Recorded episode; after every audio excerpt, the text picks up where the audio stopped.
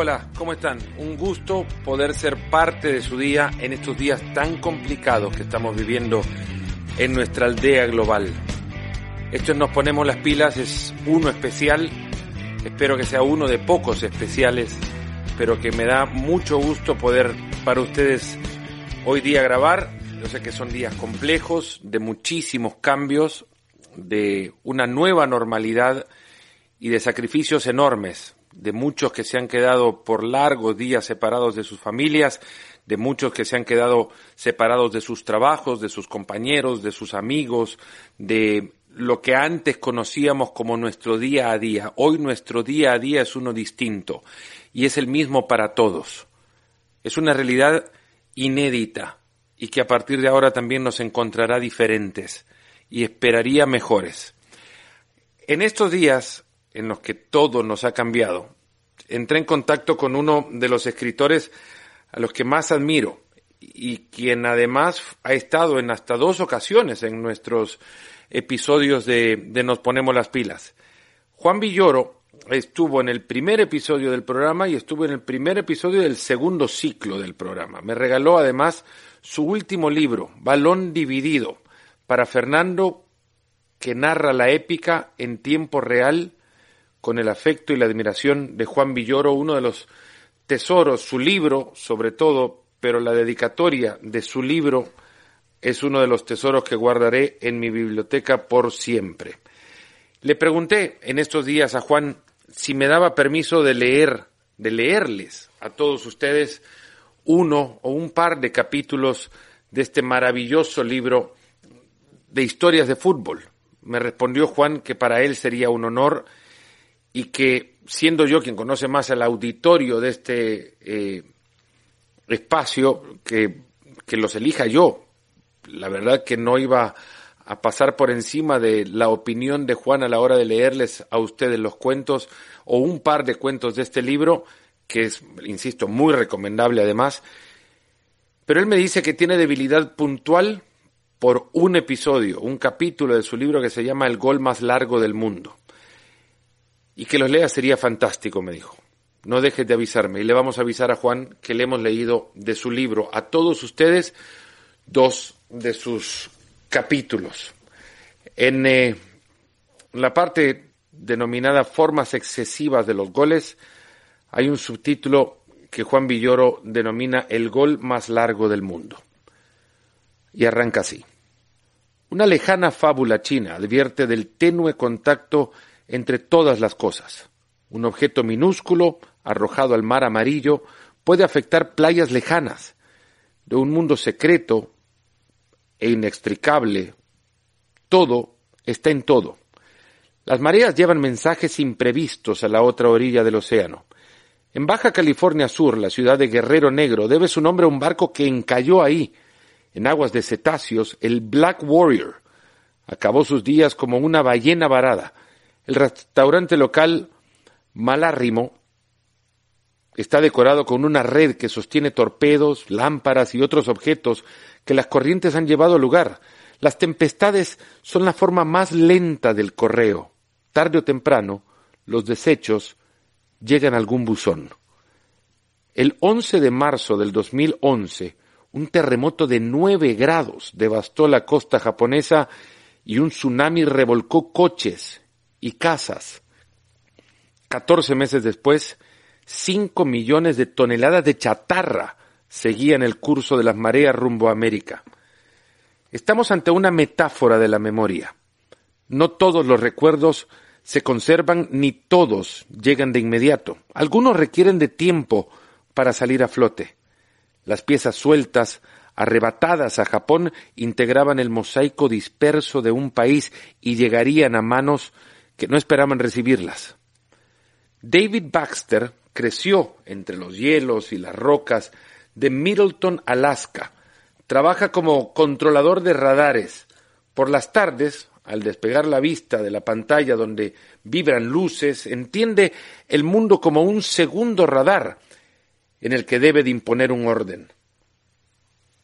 Al final de la jornada, se entretiene buscando cosas en la playa. El paisaje que recorre carece de árboles. En esa planicie barrida por el viento, nada detiene la mirada. El único sitio donde se pueden encontrar cosas, donde se puede encontrar algo, es la arena. Baxter es un hábil buscador de restos traídos por el oleaje, pero no esperaba ser testigo del gol más largo del mundo. Una tarde, en la playa, rodaba un balón. Los habitantes de Middleton conocen el rápido movimiento del zorro y el escape marino de la foca. Baxter no vaciló en atrapar la pelota. Le llamó la atención que en su superficie tuviera escritos caracteres japoneses el mensaje de unos náufragos. Los signos podían ser coordenadas. Algo tenía que haberse hundido lejos para que el balón estuviera ahí. Quizá el azar es otro nombre de la deliberación, y los accidentes ocurren para que el destino parezca espontáneo. ¿Cómo explicar, si no, que el hombre que recibió el balón estuviera casado con una japonesa? Esa misma tarde, Yumi Baxter descifró el enigma. Los caracteres no atestiguaban el naufragio de un barco, sino de un país. La pelota venía de Japón, a cinco mil kilómetros de distancia. Había tardado trece meses en cruzar el océano y pertenecía a Misaki Murakami, estudiante de 16 años que perdió su casa en el maremoto. Cinco años antes, Misaki había cambiado de escuela. Sus amigos escribieron sus nombres en la pelota para no ser olvidados. El balón era un almacén de la memoria. Ahora estaba en manos de un observador de radares. Unos cuantos detalles bastan para urdir una historia. El deseo de unos niños de ser recordados por un condiscípulo, la afición al fútbol, la pérdida de una casa, los trabajos del mar, la necesidad de un hombre de caminar con la mirada baja buscando signos en la arena. Baxter decidió viajar a Japón para devolver la pelota. ¿Acaso esa cita ya estaba prevista? Un balón existe para entrar en una portería. Las cosas presuponen su efecto. De acuerdo con la fábula china, el batir de las alas de una mariposa puede cambiar la vida al otro lado del mar. Todo movimiento, por tenue que sea, tiene consecuencias. La posibilidad última de una cosa siempre es mágica. Puede alterar la realidad en forma inexplicable. Esto no significa que sea parte de la lógica. La magia es la coronación o pesadilla de lo causal, escribe Borges. El balón japonés tiene la rara condición de la magia. Diecinueve mil personas murieron en el terremoto dentro de un país mejor preparado quizás que todos para resistir ese cataclismo. Una vez más, la naturaleza volvió a ser un límite infranqueable. Y sin embargo, el balón salió a flote como un anticipo de otras cosas que surgirán en los, en los próximos años. En algún momento el planeta se diluirá en polvo y materia deshecha, pero hay algo que escapa a la naturaleza y sus efectos. No todo es tangible las cosas también son símbolos.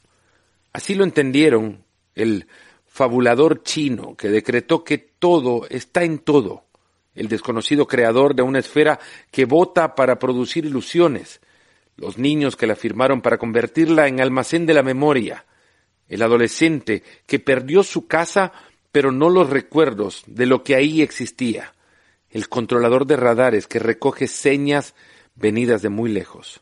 El balón regresó a Japón, pero es posible que su viaje no termine ahí. Quizá aún tenga otra cita. Los estadios existen para jugar a la magia, el mundo para vivirla. Este es el texto que Juan quiso que le leyéramos a todos.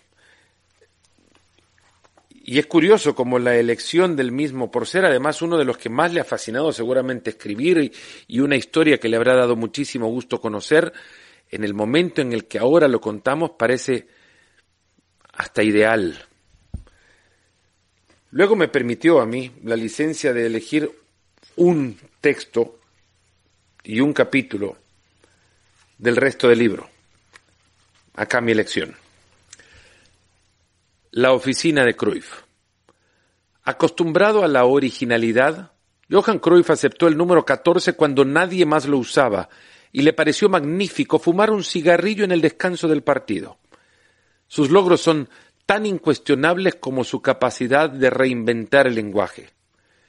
George Steiner ha dicho que un lugar común es una verdad cansada. En consecuencia, un disparate puede ser una verdad precipitada. Cruyff es el gran precipitado del fútbol. Tiene razón antes de que sepamos lo que quiso decir. No es posible ejercer esta conducta sin temple de profeta. El flaco no admite la duda ni el error. Decía, estoy en contra de todo hasta que tomo una decisión. Entonces estoy a favor. Me parece lógico. Algunos famosos hablan de sí mismo como próceres, en tercera persona. Cruyff es distinto.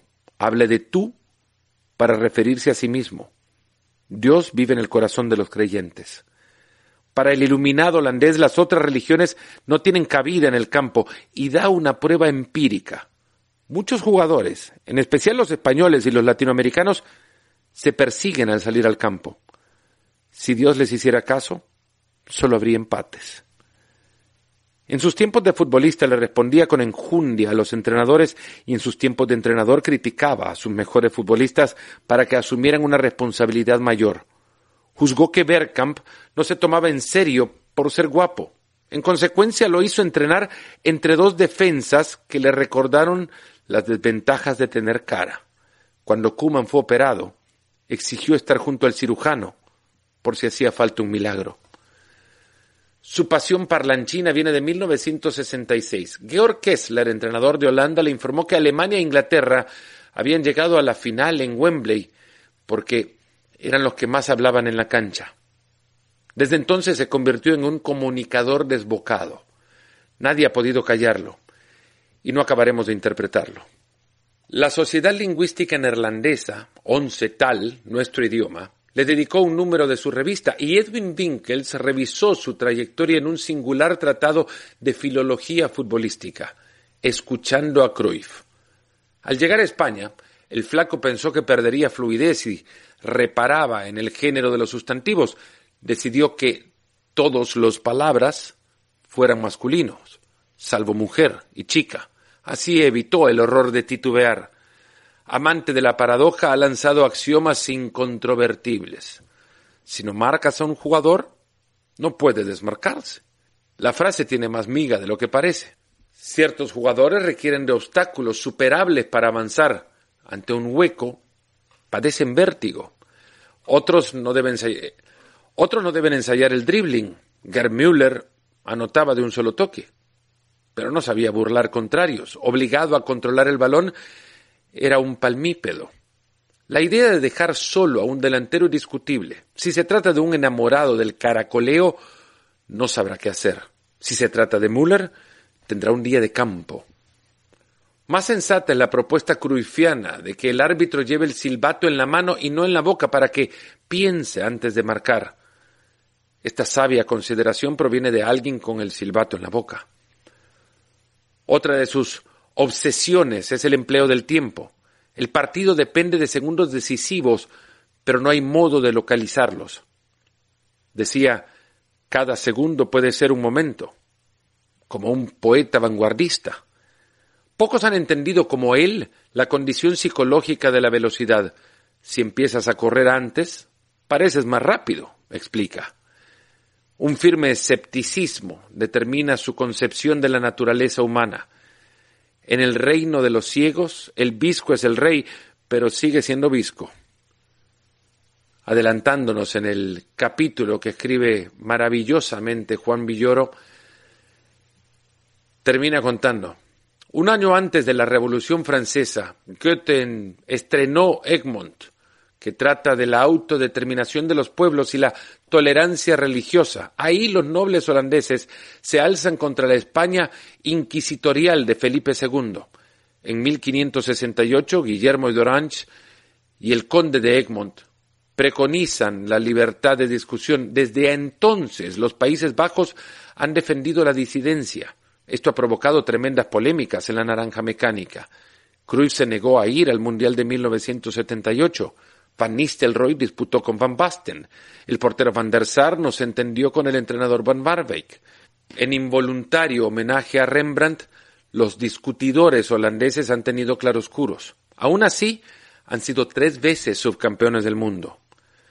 No hay en mi sangre una sola gota que me haga vivir a la española, exclama el Egmont de Goethe, recordando una rivalidad que está en la letra del himno holandés. No le vendría mal a la naranja mecánica interpretar mejor a ese adversario. Para triunfar, Holanda necesitaría un poco de vehemencia española.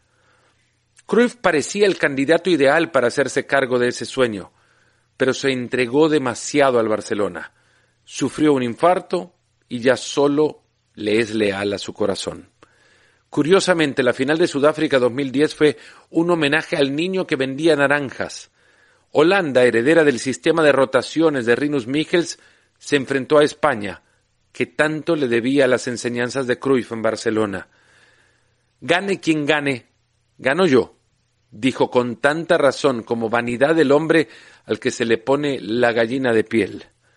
Cuando Sergi Pamies lo fue a ver al campo, Cruyff le recibió sentado en el balón y le dijo, estoy en mi oficina. De ahí han salido inolvidables aforismos. Uno de ellos resume los misterios del fútbol. La casualidad es lógica. Espero que le hayan gustado dos de los capítulos que componen un maravilloso libro llamado Balón Dividido, lleno de riquísimas citas, eh, cómo el fútbol perfecciona mitologías. El tanto legítimo de Maradona fue acompañado del que anotó con el puño y rebautizó como la mano de Dios. Frases, insisto, maravillosas que esconden cómo el fútbol nos permite o les permite a aquellos con esa capacidad despertar en uno de los grandes artes, el de la literatura. Les mando un fuerte abrazo. Sigan en casa. Si no lo han hecho todavía, quédense en casa. Cuidémonos todos.